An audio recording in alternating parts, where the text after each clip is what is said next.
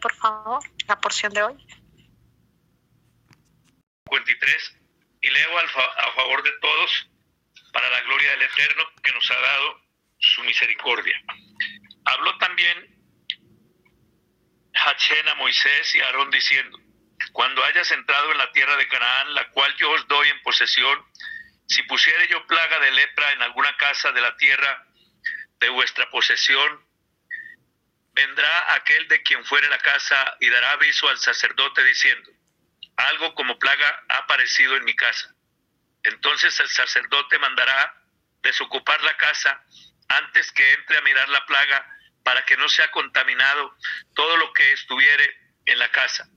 Y después el sacerdote entrará a examinarla y examinará la plaga y si se vieren manchas en las paredes de la casa, manchas verdosas o rojizas, las cuales parecieren más profundas que la superficie de la pared, el sacerdote saldrá de la casa a la puerta de ella y cerrará la casa por siete días.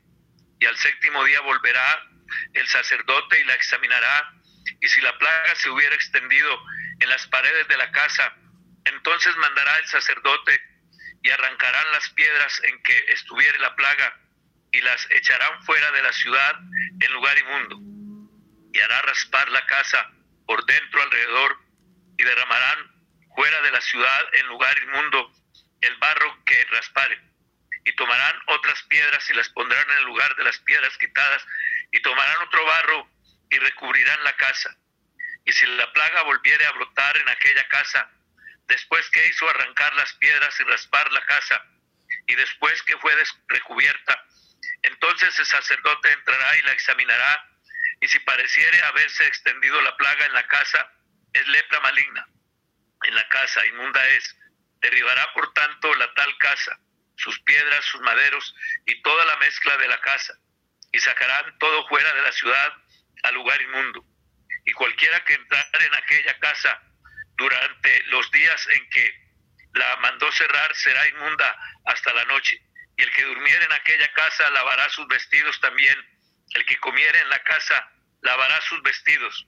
Mas si entraren el sacerdote y la examinare y viere que la plaga no se ha extendido en la casa después que fue recubierta, el sacerdote declarará limpia la casa, porque la plaga ha desaparecido. Entonces tomará para limpiar la casa dos avecillas y madera de cedro, grana e hisopo, y degollará una avecilla en una vasija de barro sobre aguas corrientes, y tomará el cedro, el hisopo, la grana y la avecilla viva, y los mojará en la sangre de la avecilla muerta y en las aguas corrientes, y rociará la casa siete veces, y purificará la casa con la sangre de la avecilla, con las aguas corrientes, con la avecilla viva, la madera de cedro, el hisopo y la grana. Luego soltará la avecilla viva fuera de la ciudad sobre la faz del campo. Así hará expiación por la casa y será limpia. Hasta ahí. Que el Señor le siga bendiciendo. Amén, mi pastor. Estamos pendientes, mi pastor, para que el Señor eh, haga contigo y conmigo como Él quiere. Eh, hemos venido hablando de, todo un trato que el Señor está haciendo con todos los que estamos aquí, ¿cierto? Él ah, está hablando de un trato con el cuerpo, la carne, ¿cierto? Eh, un trato con las vestiduras, ¿cierto? Ya las estudiamos, las estuvimos estudiando muy seriamente las vestiduras sacerdotales, ¿sí? Cada detalle de la vestidura. Y hoy eh, estamos entrando, hoy estamos entrando a, algo maravilloso y es no, no, no suelten, no suelten eh, el cuerpo, no suelten, no suelten la vestidura y ahora entramos a la casa. El Señor es, como lo sabemos, es un Dios que va a, es, es nuestro Dios, no un Dios, Señor, perdóname es nuestro Dios que va dándonos un paso a la vez. Un paso a la vez porque Él conoce nuestra debilidad. Bendito sea Abraham que lo dijo al comienzo. ¿Sí? Entonces, bendito sea el nombre de Él. Eh, entonces, tenemos que entender que la casa, eso lo estudié yo con las mujeres, voy a mandar ese estudio, eh, por favor, Débora, ah, me retacas. Eh, yo sé que lo tengo, son unos versos, unos versos, solo voy a mandar unos versos donde yo clarifico, donde bíblicamente dice que la casa es usted y la casa soy yo, donde la palabra lo dice. Y donde la palabra dice que la ciudad es sus contenidos, nuestros contenidos. Entonces, por favor, no me recuerdas para ahorita mandárselos. Esto es importante que lo entiendas, porque el Señor está tratando primero contigo en todo su esplendor. Y obviamente eso hace que logremos entender que está también tratando con, con lo que... Eh, disculpe, Esther. Dígame, mi pastor. Ahí en primero de Pedro, capítulo 1, verso 5 dice, vosotros también como piedras vivas, edificados como casa espiritual y sacerdocio santo para ofrecer sacrificios espirituales aceptables a Hashem por medio de Yeshua. Amén, gracias, te amo, gracias. Entonces, gracias, es que cuando empezaste a leer, el Señor me, me eh, lo mismo que nos pasa siempre, para la gloria de Él nos va dando más y yo decía, Señor, pero ¿cómo busco el texto? Bendito sea Él.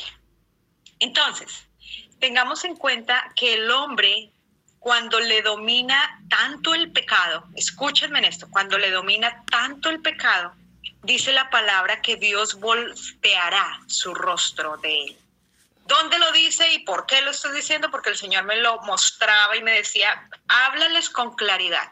Isaías 59.2, mi pastor.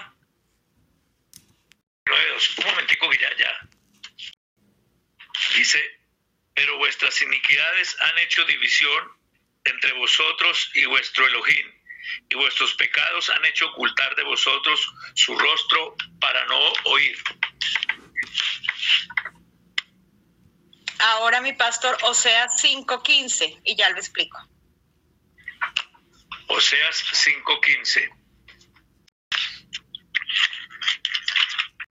Andaré y volveré a mi lugar hasta que reconozcan su pecado y busquen mi rostro en su angustia me buscarán.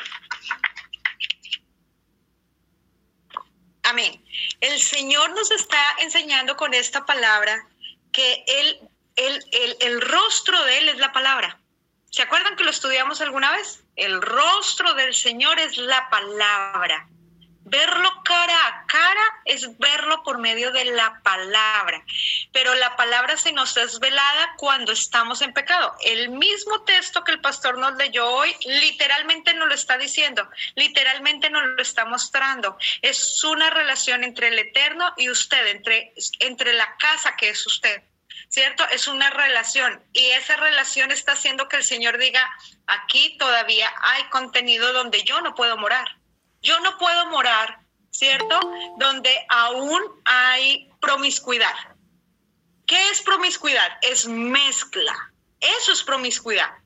Y promiscuidad es confusión desordenada. Escríbanlo, confusión desordenada. A veces entiendo una cosa, a veces entiendo la otra, a veces me meto por acá, a veces me meto por allá. El Señor no mora donde hay promiscuidad. El Señor es tan bueno que está diciendo, y cuando tú estudias y estudias el texto, hemos logrado ver cómo dice, y será inmundo hasta la noche. Una persona, escúchenme bien esto, una persona que no se baña está reflejando lo que hay en su interior. ¿Por qué? Porque no quiere ser, no quiere ser limpio no quiere ser limpio. El agua es una manifestación de limpieza. Nosotros disfrutamos meternos debajo de la, de la, de la ducha. No sé si les pasa que uno dice, Dios mío, recibo el agua. Ay, Señor, estoy gastando mucha agua. Es una sensación de límpiame, límpiame y purifícame. Eso lo que nos está enseñando es que el Señor nos permite vivir desde lo físico el entendimiento espiritual. Por eso es que la misma palabra nos revela cómo Él hacía actos proféticos, porque es desde la acción que empieza a cobrar vida la palabra, su rostro. Pero Él voltea el rostro cuando, por más de que te hable y te habla, tú te haces, en Colombia se dice como el de la oreja mocha ¿cierto? Entonces, si la, persona, si la persona sigue cometiendo pecado después de haber escuchado la instrucción, Y ustedes y yo estamos en un momento importantísimo, pero muy peligroso. Así se los digo.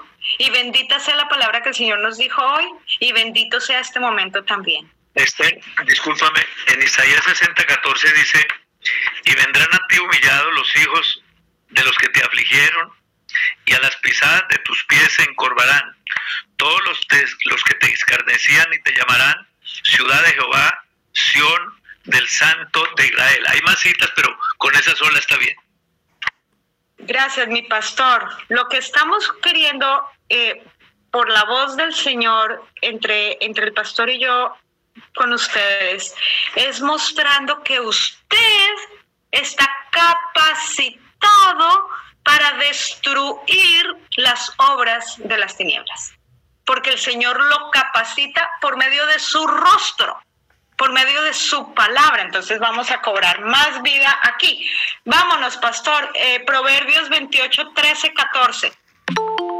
Y vamos a ir desglosando. Y pastor, si el Señor le va dando más, el que confiesa se aparta misericordia, pero el que endurece eh, su corazón caerá en el mal.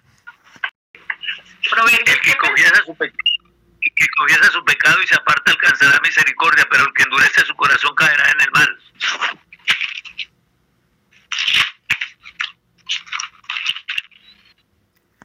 ¿Hay algo?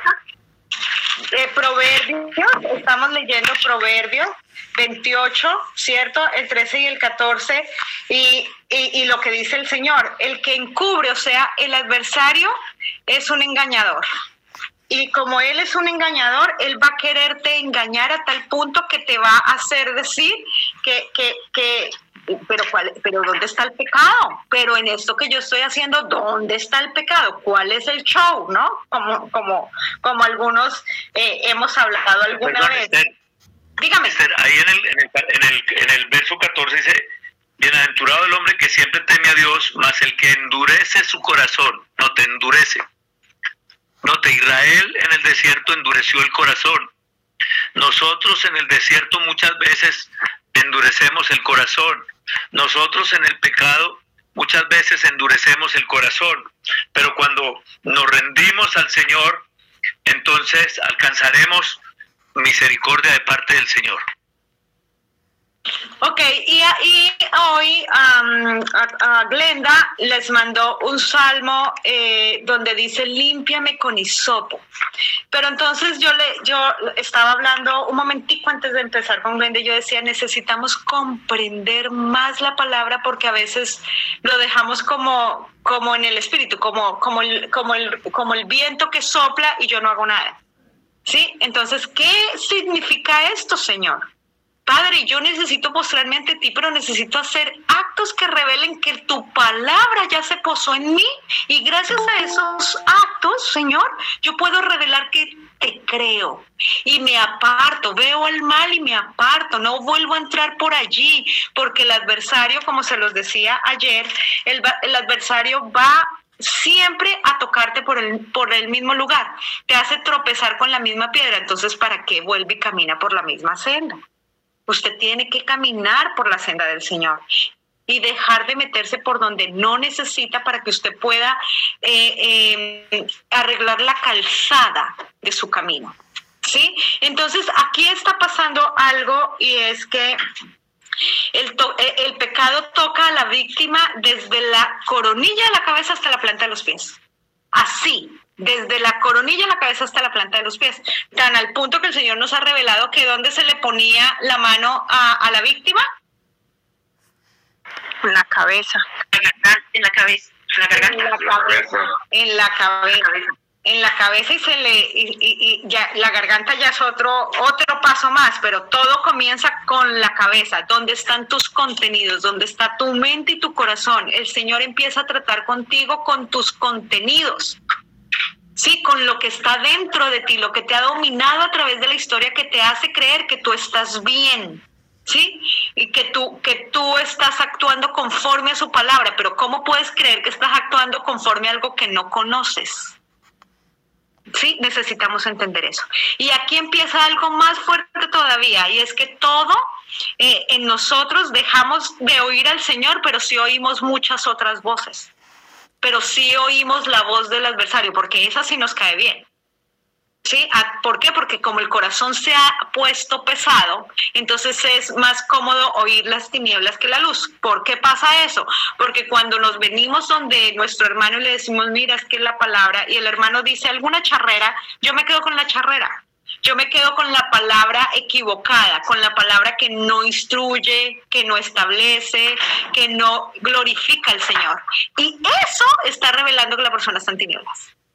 Literalmente, ¿suena duro? Sí, sí, suena duro, pero así lo dice el Señor. ¿Y cómo me doy cuenta de eso? Pastor, vamos, ay, yo puse 411, pero usted puede creer que no sé qué es que 411 puse. Déjeme pensar, era para hablar de cuando murmuramos, pastor, eso debe ser Santiago. Ay, Señor, alabado sea tu nombre, Padre. A ver, voy a ir. Pastor, eh, Santiago 411. Hermanos, no murmuréis los unos de los otros. El que murmura del hermano y juzga a su hermano, murmura de la instrucción y juzga la instrucción. Pero si tú juzgas a la instrucción, no eres hacedor de la instrucción, sino juez. Uno solo es el dador de la instrucción que puede salvar y perder. Pero tú, ¿quién eres para que juzgues a otro? Ese texto, miren, ese texto deberíamos de durar mucho tiempo verso a verso, verso a verso estudiándolo. ¿Por qué? Porque dice la palabra del Señor que por los frutos los reconoceréis. Y dice la palabra del Señor que mis hermanos y mi madre son los que hacen la voluntad del Señor. Entonces, si tú dices, y voy a hablarlo así de fuerte, si tú dices que Abraham es tu hermano porque hace la voluntad del Señor y tú lo amas, pero tú hablas detrás de la espalda de Abraham, tú eres alguien que está murmurando.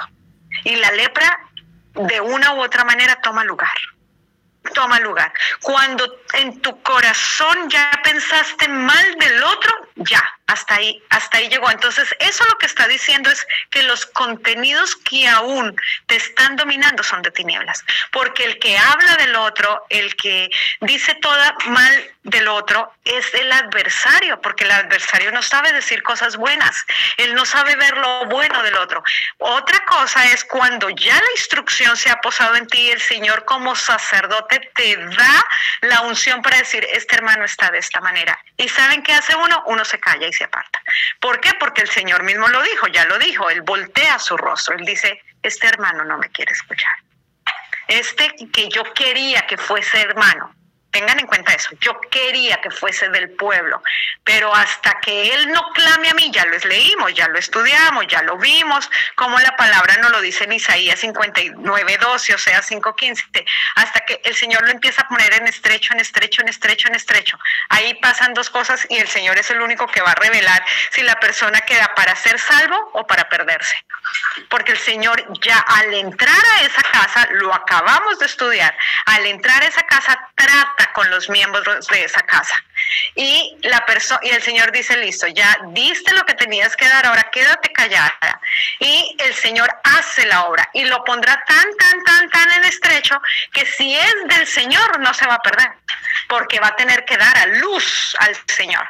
Pero si la persona sigue y sigue pesado, le va a pasar lo de Faraón. El Señor le deja el corazón pesado y terminará en el fondo de la mar. Sencillo, es la palabra la que lo dice. Entonces, ¿cómo yo me doy cuenta el pecado ya no está obrando en mis miembros? ¿Cómo me doy cuenta que el rostro del Señor está cobrando lugar en mí? La palabra del Señor está cobrando lugar en mí, porque yo ya confesé mi vileza y porque yo digo, Señor, escudriña mi corazón y ponlo a prueba, Señor, dime qué, qué hay allá, ese corazón que yo no conozco, porque el único que lo conoce eres tú. Muéstrame que está ya escondido, que está ya guardado y sácalo a la luz, porque yo no quiero estar lejos de ti. Yo tengo temor de, de perderte eso empieza a pasar, se los quiero decir, el Señor es tan bueno y tan perfecto que nos ha dicho que nada nos va a separar de su amor y que Él no nos va a dejar perder, pero nosotros empezamos a sentir un montón de sensaciones de yo no quiero perderlo, yo no quiero que se aleje de mí. Eso es el rearguyendo el anhelo de que su rostro no se vuelva a separar de ti. Es una obra perfecta que el Señor ya comenzó en ti, pero cuando la obra comienza no la detengas, no la detengas tienes que seguir. Les digo, duele porque lo hemos vivido. Duele mucho, pero hay que resistir, hay que resistir y aguantar hasta que Él nos acabantes. Y decimos, aleluya, Señor, ahora quedó el adversario debajo de tus pies y ya no me dominará más. Pero tienes que aguantar, tienes que resistir para que Él huya de ti. Entonces ahí empieza la palabra decir, ah, ok, entonces el Señor me está hablando de la gran, eh, de la gran bendición de ir a la verdad y no seguir sometidos bajo la mentira, ¿cierto? Y el Señor me está diciendo, todo empieza por el oír, ¿qué estoy oyendo?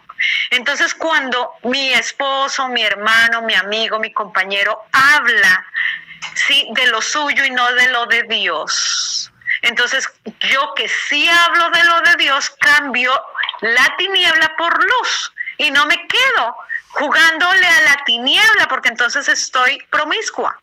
¿Me están comprendiendo el mensaje? ¿Alguno que diga algo para saber si sigo? Entonces, cuando, cuando decimos, ya no quiero, Señor, Señor, yo ya no quiero estar mezclada, yo ya no quiero ser promiscua, Señor, yo necesito que tú no me permitas seguir murmurando, que tú no me permitas, les voy a decir algo. Les voy a decir algo que el Señor lo vuelve, lo vuelve y lo pone en mi corazón y lo voy a decir. Cuando tú hablas con alguien que no conoce del Señor, de alguien que del Señor, de alguien del Señor, y tú hablas de una manera despectiva de ese, de ese siervo del Señor, tú literalmente no has entendido la luz. No lo has entendido. Porque el Señor toma en cuenta. ¿Tú crees que el Señor no te ve? Cuando tú entras al rostro del Señor, cuando tú entras y dices, lo hemos dicho una y otra vez y el Señor ha utilizado a Abraham una y otra vez para la oración sacerdotal, ¿tú crees que el Señor no ha escuchado la voz de este siervo del Señor que bendito es por él? Cuando dice, haz resplandecer tu rostro sobre mí, Señor. Entonces, haz resplandecer es que la luz de la palabra cobre vida en mí. Entonces tú ya entraste justo en esa oración en un estado de juicio. Confío en el Señor. Algún día podamos estudiar lo que significa la oración. La oración no es así nomasito de postrarme y yo ir y, moquear ante el Señor y decirle, Señor, perdóname y oro por este. No, tú estás entrando en juicio cada vez que te postras. En un momento donde el Señor trata contigo y todo lo que tú digas el Señor lo toma. Porque Él dice, pedid y se os dará. Buscad y hallaréis. Entonces con las cosas del Señor, se los digo así con mucho respeto, no se juega lo espiritual es lo que tiene valor y hace nada lo físico. Y allá es donde nos quiere llevar el Señor porque Él es desde el Espíritu. Entonces ahí vamos a Romanos 2.6, pastor, le pido el favor. El cual pagará a cada uno conforme a sus obras. Y después Isaías 1.16. 1.16. Lavaos y limpiaos, quitad la iniquidad de vuestras obras de delante de mis ojos, dejad de hacer lo malo, aprended a hacer el bien, buscad el juicio, restituid al agraviado, hacer justicia al huérfano, amparad a la viuda. Uy, ¿esa es una acción de Dios o es una acción que usted y yo tenemos que hacer? Hago la pregunta. Nosotros, amparar a la vida de nosotros. Entonces, si es una acción de nosotros, el Señor dice, quitad. Y, nos quedamos religiosamente, Señor, limpia. Padre, límpiame. Mira que yo estudio tu palabra todos los días. Señor, límpiame. Y el Señor dice, ay, este nada que entiende. Tú tienes que hacer la obra. Por eso se ponía sangre y unción. Usted ya está en un momento, ¿se acuerdan que al principio estudiamos solo la sangre? ¿Lo recuerdan? Solo la sangre. Ahora el Señor en su inmenso amor dice, listo, ya, es, ya están en un momento maravilloso, la unción, el aceite. El aceite que se ponía en la mano izquierda y se tomaba con el dedo derecho. Esto no es cualquier cosa, les quiero decir. No es cualquier cosa. Bendita sea la palabra del Señor. Pero ahora el Señor dice, tómalo por obra. ¿Qué está pasando contigo? Si tú quieres que tu camino cambie, entonces empieza a actuar desde la obra de la palabra, desde lo correcto, desde lo bueno, desde, desde lo perfecto. ¿Sí? desde, los, desde lo perfecto y tenemos que cuidarnos para hacer lo correcto ante los ojos del Señor. Y ahí viene el tema del camino y termino allí. Cuando el pastor lea el tema del camino, termino con dos cositas más y el, y el pastor cierra. Pastor, Proverbios 14, 12. Hay camino que al hombre le parece derecho, pero su fin es camino de muerte. Si bien a veces pensamos que porque leemos la palabra en la mañana o en la noche o cuando yo la mastico, yo digo, yo voy bien, yo estoy en el Señor, yo voy a la iglesia los domingos, yo lo hago bien, yo estoy ahí, yo oro, yo le canto y no hemos entendido que adoración es obediencia. Entonces podemos durar cantando todo el día, pues si usted no obedece, usted no adora al Señor. Así de sencillo. Y el Señor cada día, cada vez que avancemos un día más en la Torah, más nos llevará, porque al que mucho se le da, ¿mucho qué? Se le exige. Se le exige. Entonces tengamos en cuenta algo maravilloso que tenemos que comprender aquí, es que los cananitas, cierto que estamos peleando contra las, eh, las naciones de Canaán. Sí, las siete. Amén. Ah, yo no sé si ustedes siguieron el estudio. Yo sí sé que voy a, mandarles eh, unas porciones importantes porque ya llegó la hora de que se las envíe. Porque, eh, claro, la historia es fundamental, los contextos históricos son fundamentales, pero yo necesito saber contra quién me estoy enfrentando de mí. no es del otro. Literalmente el Señor está hablando de unas naciones que te dominan la mente y el corazón a ti y tú tienes que tener la valentía para decir esto se va de mí, porque aquí no pertenece. Aquí lo que único que pertenece es la voz del Eterno, o sea, su palabra hecha vida en mí. Entonces, acordémonos de esto eh, para que comprendamos algo. ¿A quién, pastor? Solo la pregunta se las hago a usted para que no vaya a haber desorden en los micrófonos. Pastor, ¿a quién maldijo Noé? A Canaán. Ah, ¿y Canaán quién era? ¿El hijo de quién? El hijo de Can.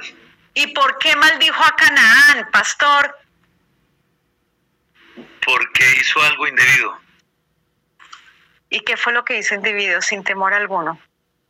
¿Qué hizo? Eh, se dice que, que él cometió un acto de bajeza, descubrió la desnudez de su abuelo. Eh, en algunos eh, comentarios dicen que él lo violó.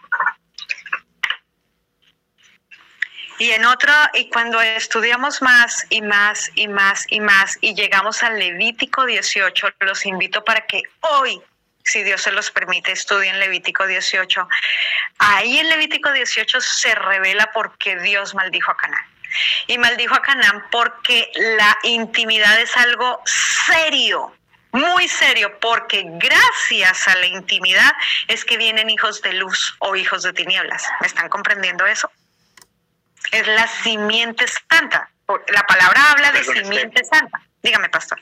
Esther, acabas de decir algo fantástico. Y como hombre, quiero hablarle a los hombres, pero también a las damas, sin deseo de ofender ni herir a nadie, sino hacerlos caer en cuenta. El hombre es un dador. La mujer por naturaleza, ¿qué es? La que recibe. Entonces el hombre pone la semilla y la mujer pone la tierra. Entonces si un hombre va e intimida con una mujer que no es el propósito del Señor, esos hijos que nacen allí, ¿qué va a pasar? Quedan por es un tema muy delicado. Como el de muchos de esos. David, el primer hijo de Entonces, entonces muchos hijos van a pasar problemas, situaciones. El hogar va a sufrir mucho Sí, ahora, si tienes a tu esposa, pero vas y te satisfaces en otro lado, entonces también vas a cometer un error. Pero también, si tienes a tu esposa y no la respetas, sino que haces con ella cosas, o tu esposo, cosas que no son bíblicas y que no, eh, por, más que haya acuerdo, están, eh, dice la Biblia en Hebreos capítulo 13, honrosos sean todos el matrimonio y el hecho sin mancilla en Tesalonicenses capítulo 4 dice, que cada uno sepa tener a su mujer en santidad y no en concupiscencias. Ahora, usted y yo no fuimos creados para darle rienda suelta a la lascivia. Ahora, eso no lo entendíamos, ni muchos lo entienden todavía, porque están saliendo tratados, tratadas por Dios. Y entonces decimos, no, no, no, si Él no dio el sexo para disfrutarlo, pero un momentico, Él dio unas normas, Él dio unas pautas. A lo largo de la Biblia está escrito. Entonces, muchos han terminado dañando el plan del Señor. Muchos han acarreado tristeza, dolor, pruebas, batallas y tienen en sus hogares a sus esposas, a sus esposos sufriendo, a sus hijos. Pero mis amados, es tiempo de levantarnos. Amén. Amén. Este Amén. tema, Amén. este Yo tema, tengo una pregunta, perdón. claro que sí.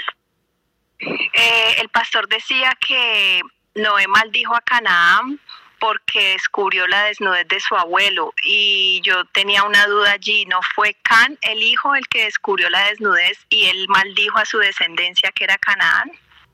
Eh, Sí, Viviana, es así.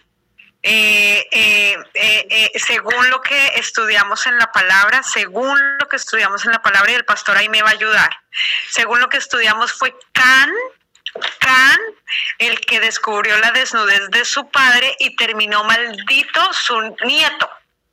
Pastor, ¿estamos bien? O ahí estamos diciendo. ¿Lo, lo, ¿Quieren que lo leamos, pastor? Voy a leer la porción. Ponle cuidado. Por favor, Y pastor. despertó Noé. Perdón, vamos a verlo desde el verso 20 del capítulo 9. Después comenzó Noé a labrar la tierra y plantó una viña y bebió del vino y se embriagó y estaba descubierto en medio de su tienda. Ahora, valga la pena para recordar algo. El plan de Dios con Noé, si ustedes estudian mucho, investigan a nivel histórico, van a encontrar que Dios estaba buscando un hombre que fuera un padre de familia. Y noten que Noé por dedicarse a la viña descuidó su hogar, descuidó sus hijos. Y no sea que eso nos esté pasando a nosotros. Luego sigue diciendo acá, y bebió del vino y se embriagó y estaba descubierto en medio de su tienda. Sí, cometió también él, él también hizo una locura. Dice, y Can, padre de Canaán, vio la desnudez de su padre y lo dijo a sus dos hermanos que estaban afuera. Entonces Sem y Jafé tomaron la ropa y la pusieron sobre sus propios hombres, hombros andando hacia atrás, cubrieron la desnudez de su padre, teniendo vueltos sus rostros, y así no vieron la desnudez de su padre. Despertó Noé de su embriaguez y supo lo que le había hecho su hijo más joven. Dijo, maldito sea Canaán, siervo de siervos, será a sus hermanos. Ahora, si ustedes miran más adelante, cuando ellos salieron del arca, el Señor había bendecido a los hijos de Noé. ¿Sí? Entonces, el fruto que él que, que salió de, de- de esta relación, dicen algunos que lo que pasó fue que él se acostó con la mamá y entonces tuvo ese hijo y entonces por eso dio esa maldición. Entonces, ahí está contestado, por lo menos en lo que dice la Biblia, lo que acabas de preguntar. Perdón, ¿es el versículo qué? El capítulo Eso es 9, eso es Génesis 9 y lo empiezan a estudiar desde el 18. Vale la pena, ese estudio lo habíamos hecho, Vivi, ¿te acuerdas? Eh, Sí, señora, por eso me pareció Sí. raro cuando el pastor dijo que maldijo, a- que vio la desnudez de su abuelo. listo, entonces miren, En sí este- lo habíamos visto Sí. que, que descubrir la desnudez era acostarse con, con la pareja, entonces que habíamos visto que sí podía ser que se acostó con la mamá de, con su mamá, con la esposa de Noé. amén. Entonces en el 16 dice que los hijos de Can fueron Cus, Misraim, Fut y Canaán. Entonces Canaán fue el producto de un incesto. Sí, y lo que dijo el pastor es muy cierto. Cuando el Señor bendice a alguien, nadie puede quitar esa bendición de encima. Pero Eh, entonces, perdón, eh, disculpe, Esther, eh, ahí en el capítulo 9 dice, "Bendi- bendijo Dios a Noé y a sus hijos. Ya los había bendecido. Y Dios no iba a revocar esa, esa, esa- eso, sino que Él maldijo el fruto. Amén. Amén. Y también es man- está es mandamiento, ¿no? En la, en la instrucción de que eh, recaería sobre la hasta la cuarta descendencia la maldición. Sí, tendríamos que hacer ese estudio que para la gloria de Dios ya lo hicimos nosotras, volver a hacerlo, cuando el Señor nos lo permita, lo vamos a volver a hacer porque es un estudio maravilloso Ahora. que el Señor. Dime, mi pastor. Viviana acaba, Viviana acaba de tocar algo muy bonito. Eh, es bueno recordar la cita donde se dijo eso que estás diciendo y está ahí en Éxodo capítulo 20, verso versos 5 en adelante dice, no te inclinarás a ellas ni las honrarás porque yo soy Jehová tu Dios, fuerte, celoso, que visito la maldad de los padres sobre los hijos hasta la tercera y cuarta generación de los que me aborrecen. Y hago misericordia a millares a los que me aman y guardan mis mandamientos. Ahora, note que dice de los que me aborrecen. Y nosotros le predicamos eso a los demás, no a los que están en la congregación. Y resulta que es para nosotros los que estamos en la congregación. Porque cuando comenzamos a tomar como, como sin seriedad ni respeto lo de Dios, entonces pasamos a ser esas personas que aborrecen al Señor, esas personas que se burlan del Señor y esas personas sobre las cuales van a recaer estas palabras.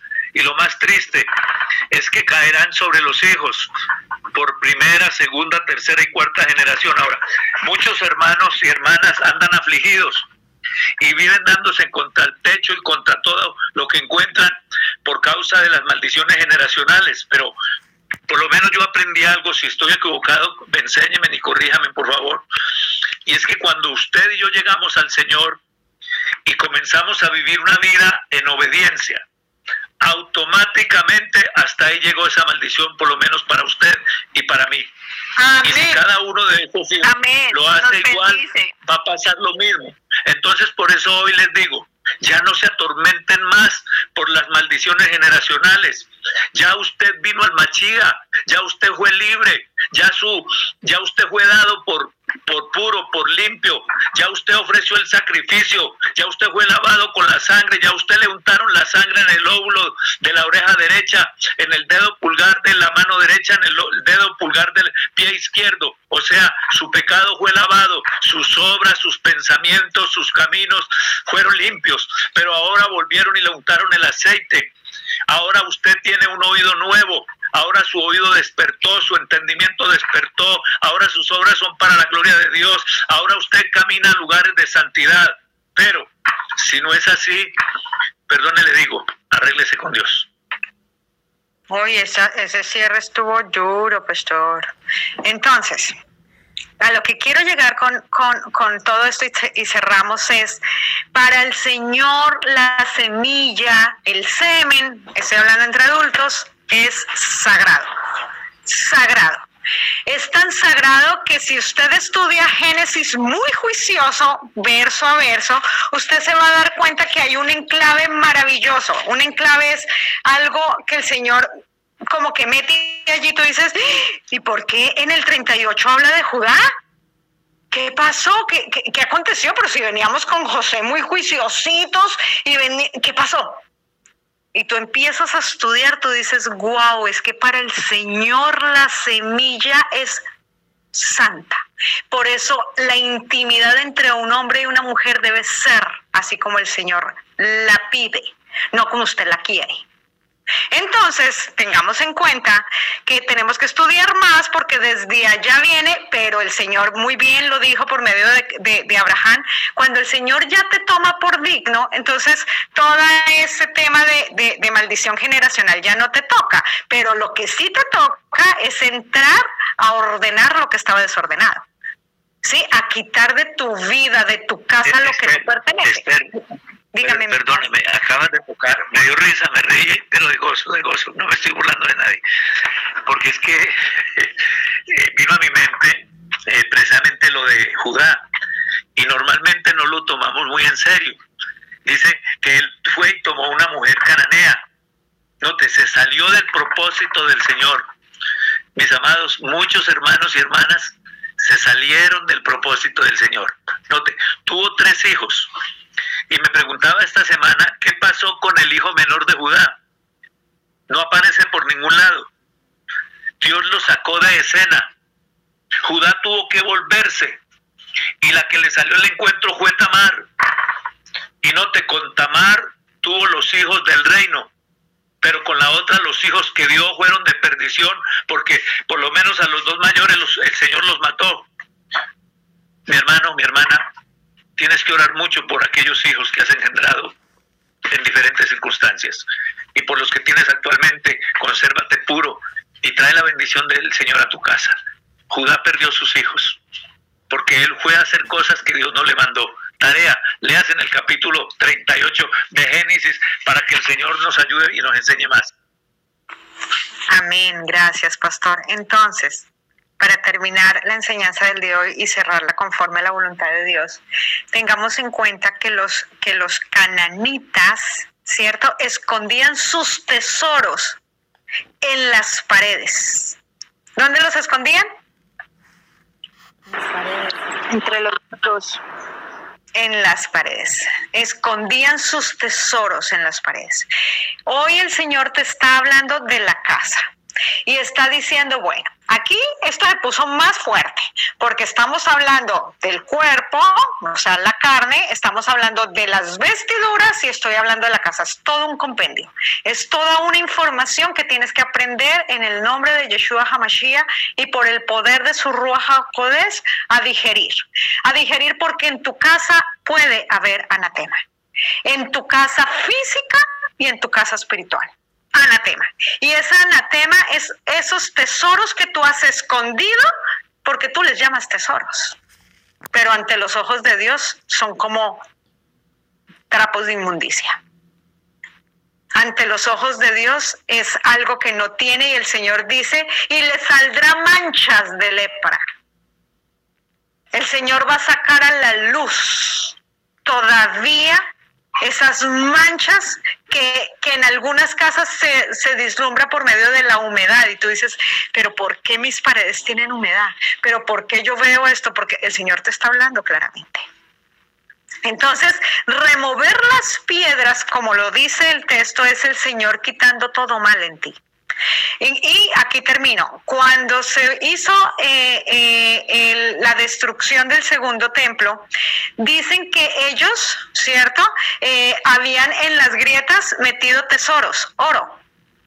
¿Y por qué se destruyó el, templo? Porque ellos al, al, al, incendiar el templo, al incendiar, ¿lo que pasó con ese oro?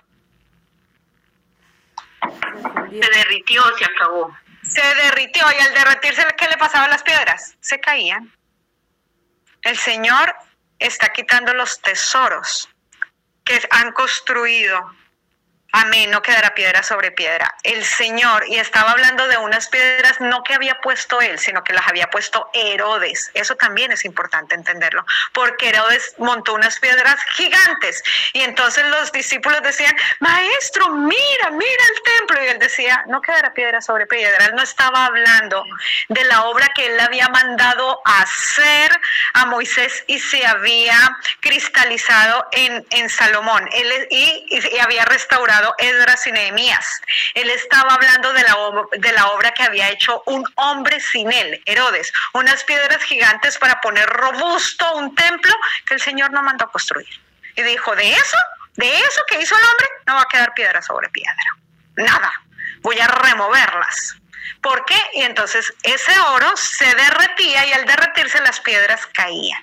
Hay tesoros que tú has labrado, hay, tesoros que tú has puesto en tus paredes. Hay tesoros que tú has puesto como principal. Y la palabra del Señor, y aquí cerré en el nombre de Él, dice en su palabra, pondrás mi palabra. Señor, ayúdame. El texto está en Deuteronomio. Señor, guíame.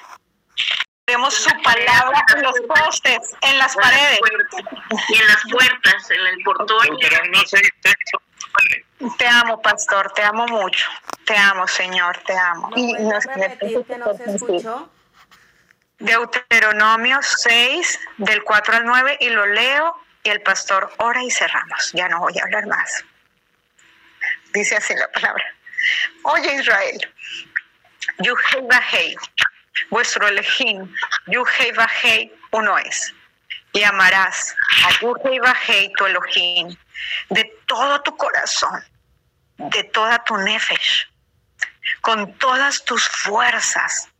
Y estas palabras, estas, estas, mi cara, y estas palabras que yo te mando hoy estarán sobre tu corazón.